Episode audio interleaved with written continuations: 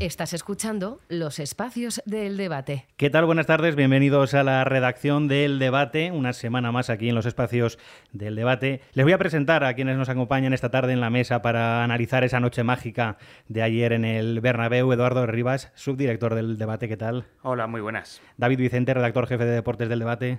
¿Qué tal, Diego? Buenas tardes. Mario de las Heras, cronista del Real Madrid en el debate. Buenas tardes. Oye, superado este chute de moral, eh, ¿puede el Madrid ganar la Champions o no le va a dar todavía? Hombre, yo creo que es pronto todavía como para, para intentar evaluar ese si, si, el Real Madrid está capacitado como para, para ganar la Champions. Yo creo que de momento hay que disfrutar de lo que de lo que se hizo se hizo en la jornada de ayer. Yo creo que días antes nadie apostaba prácticamente nada porque el Real Madrid fuera capaz de darle la vuelta a la eliminatoria, mucho menos cuando en el descanso se ven 0-1 en el marcador, pero sin embargo, pues, pues sale ese, ese gen que tiene ganador el Real Madrid, ese espíritu que, que infunde el Bernabéu y que, y que fue capaz de darle la eliminatoria. Efectivamente, como bien dice Edu, hay que disfrutar de la noche de ayer. Eh, es pronto, pero es cierto que había muchísimas dudas de que el Madrid pudiera incluso competir con el eh, Paris Saint-Germain. Veníamos de la ida, veníamos con prácticamente eh, la gente que invitaba a que el Madrid se centrara en la liga, que la Champions era muy complicado, pero lo que sí es cierto es que el Madrid nunca se borra de la Champions porque el Madrid es la Champions. Mario. Y otra cosa importante es que eh, siempre en toda eliminatoria hay un hueso duro de roer, hay algo que parece siempre imposible y parece que esta vez se ha dado con el Paris Saint-Germain. Parecía que era la eliminatoria más, más difícil y el Madrid la ha conseguido superar y a partir de ahora eh, la Copa de Europa y el Madrid todo es posible. Vamos a recordar a los seguidores de este espacio en, Twitter que tienen la palabra cuando así lo soliciten. Eh, simplemente, pues eso, le dan a, pedir el turno de palabra, nosotros se la daremos y les recordamos que tendrán que abrir el micrófono, eso sí, para que aquí podamos entrar en comunicación con ellos. ¿A qué se debió, David, esa comunicación que, vive que vivió anoche el, Madrid, el público de la afición, el público del, del Bernabéu con su, con su equipo? Hombre, había muchísimas ganas de esta noche, eh, de esa noche había una comunión con una eh, competición fetiche para el conjunto blanco, había muchísimas ganas de recibir al club de esa eh, tradicional espera en la Plaza de los Sagrados Corazones. Hacía dos años que no había esa posibilidad por la pandemia del coronavirus y era una conjura que desde las 5 de la tarde todos los madridistas hicieron cola para eh, ver llegar a su equipo y que fue eh, ya fue ganando 1-0 el Madrid, por así decirlo, con ese recibimiento histórico y que tan acostumbrados están eh, los jugadores del Real Madrid.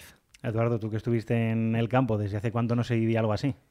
Pues mira, yo llevo 25 años yendo al, al Bernabéu y si no te digo que es la mejor noche que he vivido en el campo, se queda muy, muy cerca. Es que desde el principio se veía un aura, quizá un poco por lo que decía David, mm, llevábamos tres años prácticamente sin disfrutar una noche de Champions de verdad. Eh, aquella Champions que se ve interrumpida por la pandemia, que además el Madrid pierde con el, con el City de Guardiola. Luego al año siguiente se juega en Valdebebas, se juega sin público. Este año era el, era el tercero y todavía no había habido pues ese, ese partido grande, ese, ese momento para, disfrutar del, del, Bernabéu, pues quizá por eso, por, varios factores, mm, ya te digo que desde el primer momento la sensación era que el partido se remontaba. Incluso después de marcar Mbappé, y que cada vez que cogía el balón Mbappé parecía que iba a marcar gol, también te lo digo, eh, se respiraba esa sensación de que si el Madrid era capaz de empatar, ni siquiera había prórroga, sino que el partido salía adelante. Mario, tú que estuviste... Estoy, estoy de acuerdo con Eduardo totalmente. Eh, creo que fue una recuperación de las esencias del Madrid, que hace muchos años que no, no se vivían. Eh, las esencias del Madrid en Europa, ¿no? En el Bernabéu, eh, con la, la, comunión de la gente. Y, bueno, como he dicho antes, creo que es un antes y un después en, el, en el futuro del Real Madrid, en lo que queda de Copa de Europa Em, quizá, quizá ahora mismo yo creo que pueda ser uno de los máximos favoritos, si no el máximo favorito por la historia.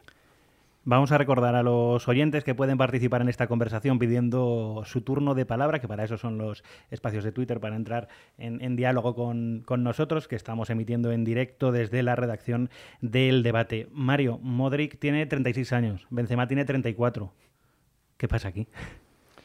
Bueno, lo que yo creo que pasa es que son dos deportistas eh, inolvidables. Eh, que, para ellos la edad, eh, mm, como, bueno, como se suele decir, como el vino, les ha mejorado, ¿no? Son jugadores, además, que han permanecido, digamos, en una especie de... Sobre todo Benzema, ¿no? Ha sido un actor secundario durante mucho tiempo.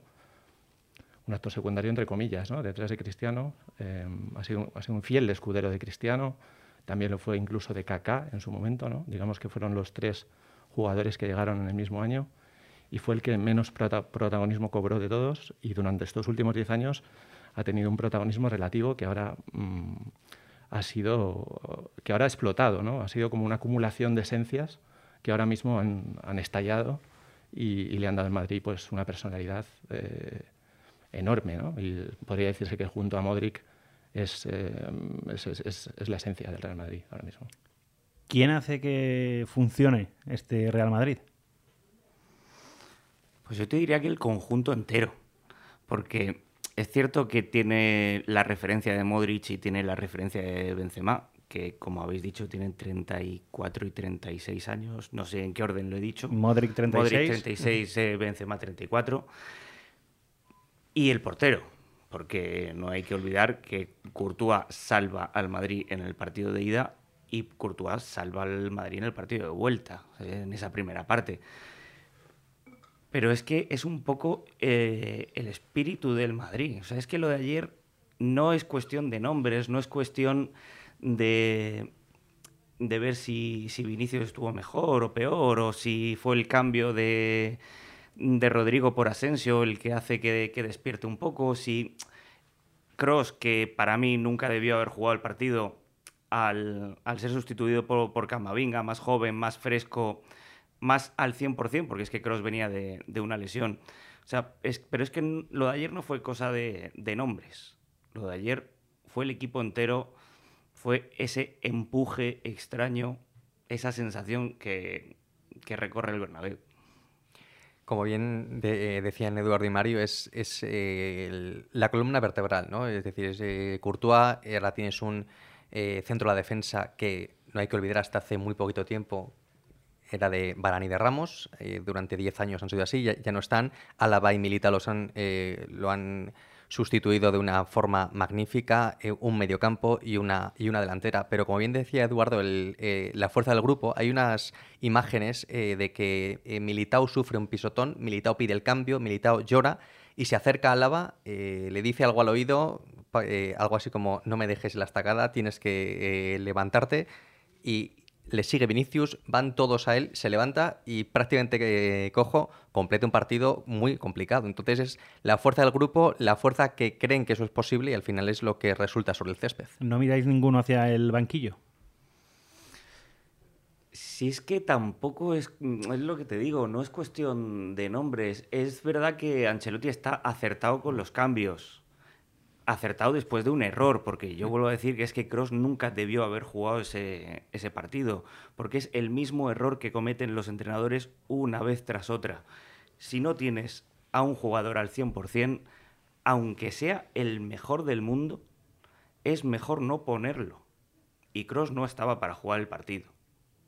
Entonces lo pone y al final se tiene que arrepentir y, dar paso, dejar paso a la evidencia. Mete a Camavinga, Asensio tampoco está afortunado en la primera parte, pero yo creo que mm, si haces una encuesta entre los madridistas, el 90% habría apostado por, por Asensio. O sea, que es que realmente son los cambios lógicos, tampoco mm, crea un, tampoco hace un cisma ni, nada por el estilo con, con, esos cambios. Ya sabemos de todas formas que Ancelotti está acostumbrado a mm, sota caballo rey. Me falla uno, pongo al otro. Me falla el otro, pongo al uno.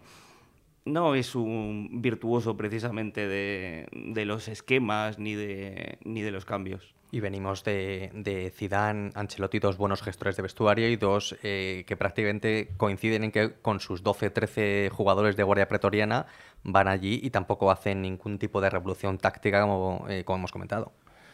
Sí, parece que hay una especie de empecinamiento en Ancelotti. Igual, como dice David, Zidane también tenía esa suerte de, empecinamiento. Em, y como dice Eduardo, se notó claramente en cuanto apareció Camavinga como una juventud en el Real Madrid, una, la juventud recuperada en el Madrid. Y eso lo notó también el PSG. El PSG se notó como asediado por una juventud que no existía hasta entonces. Eh, y, Cross, evidentemente, no estaba, no estaba para jugar ese partido, ni siquiera por el nombre. ¿no? Porque también se habló, por ejemplo, de la, de la famosa lesión que al final no fue de Mbappé. Y, bueno, por la que se jugó un poco ¿no? el prepartido. Evidentemente, todos, después de ver las imágenes de la supuesta lesión, vimos que, no era para tanto y que Mbappé iba a jugar. Y em, el, Madrid, por su lado, intentó hacer una especie de guerra parecida. Luego, al final, salió Cross y, como dice Eduardo, se vio claramente que Cross no era el jugador idóneo para ese momento.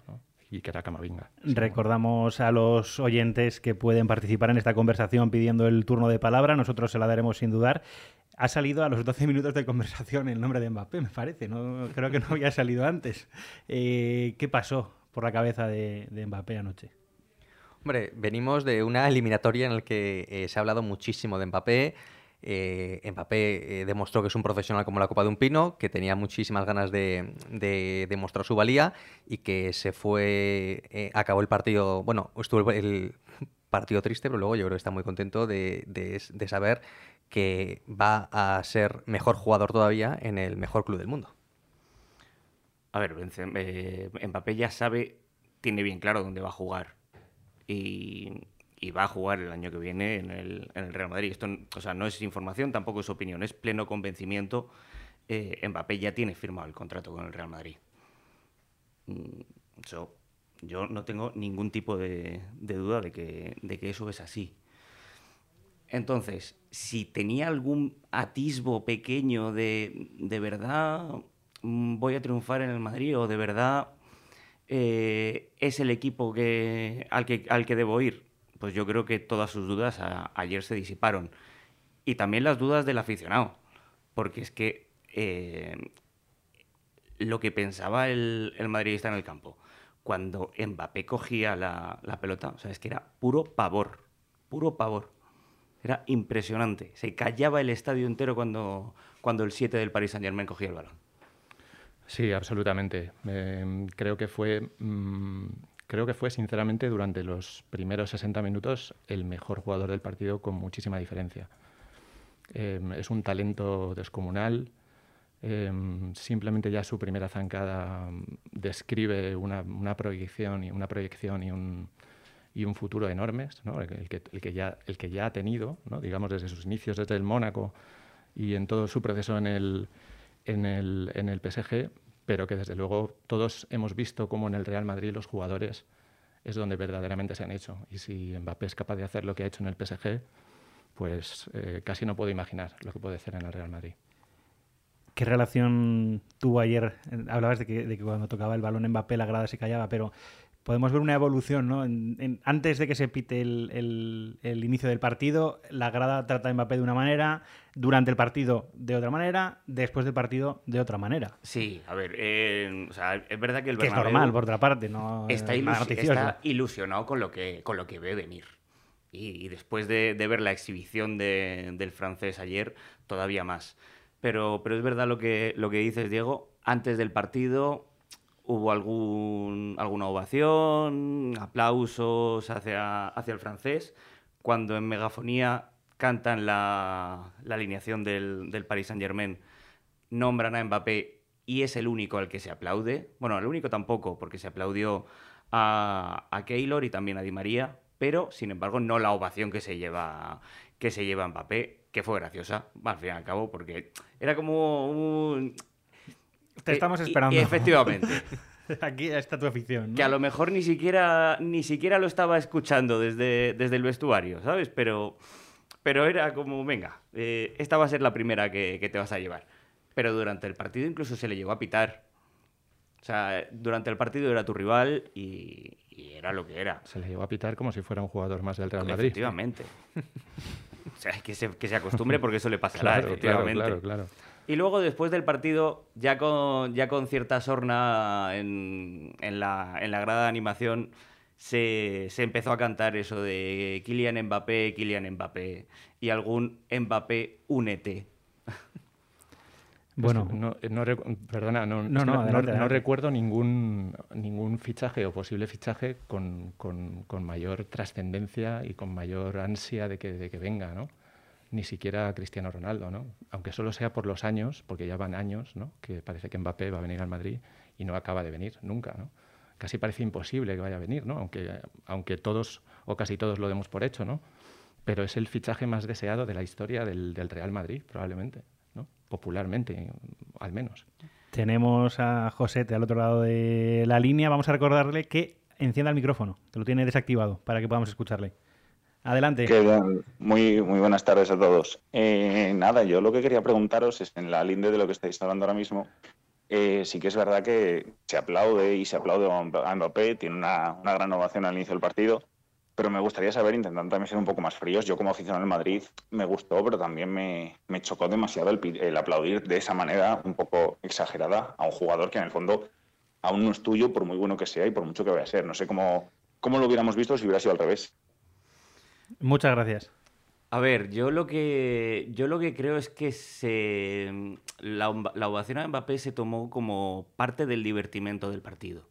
O sea, ya no solo estaba en el Madrid eh, y en el Bernabéu eh, la pregunta de si se remontaba o no, sino que es que por primera vez vamos a ver a Mbappé sabiendo que va, a jugar en el Madrid. Porque no es la primera vez que pisa el Bernabéu, pero nadie en el Bernabéu duda de que el 1 de julio Mbappé sea jugador del Madrid. Y venimos además de gestos por parte de Mbappé hacia el Real Madrid.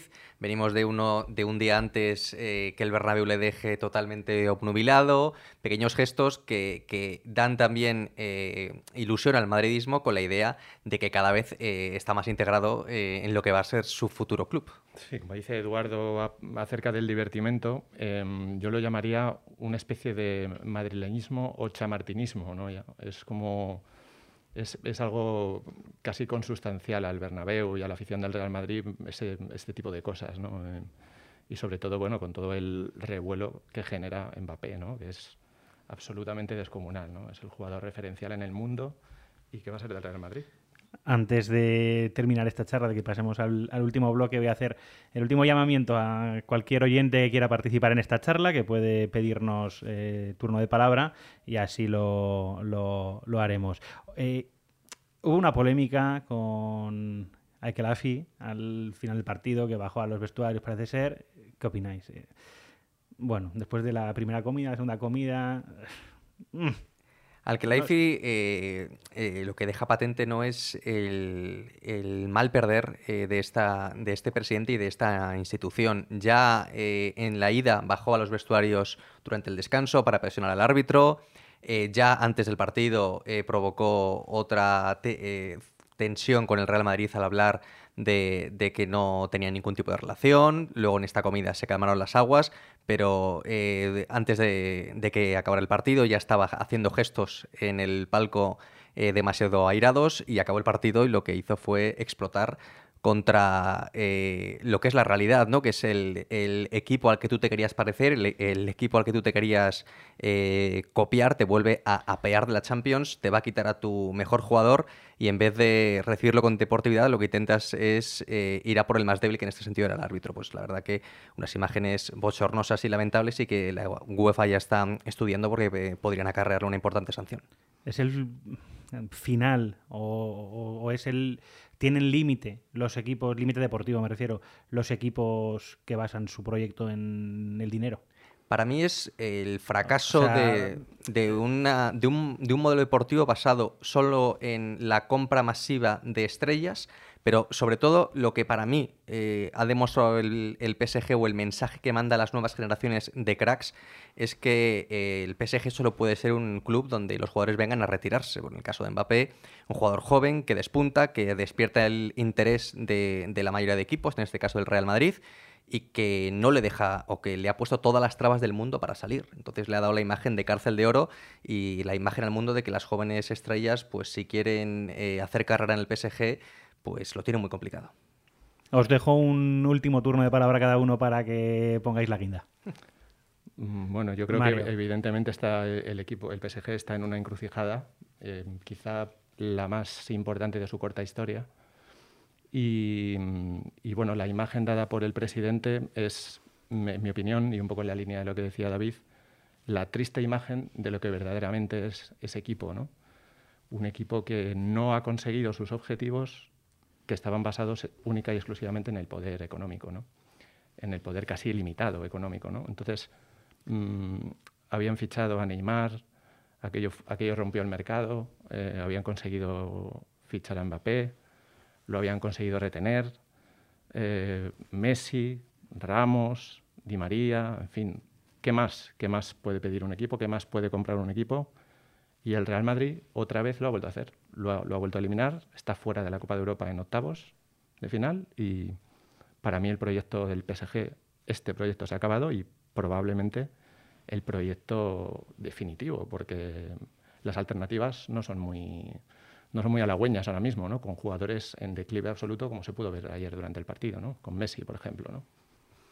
A ver, yo no creo que sea el final del, del, proyecto del Paris Saint Germain, porque al fin y al cabo son millones y millones y les sobran millones. Lo que sí que tengo claro es que esos millones no van a comprar ni un escudo, ni una camiseta, ni una historia el Paris Saint Germain acabará ganando la Champions. Eso lo tengo clarísimo, porque todos los años lo gana alguien y algún año tocará. El problema para el Paris Saint Germain es cuántos años pueda tardar esto. Ficharon a Mbappé para ganar la Champions.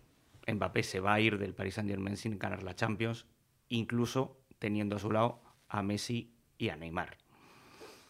Mm, pero yo creo que al final, más pronto que tarde, lo va a acabar ganando, porque tienen mucho poder.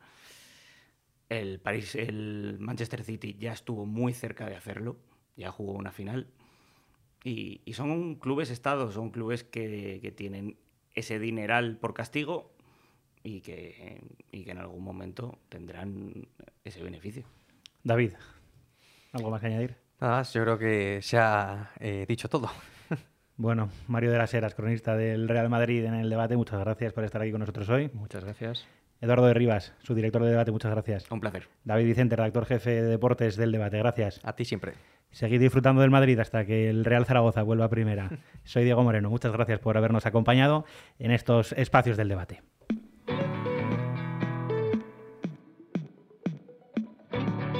Gracias por haber escuchado los espacios del debate. Te esperamos en la próxima emisión. Sigue informándote en eldebate.com.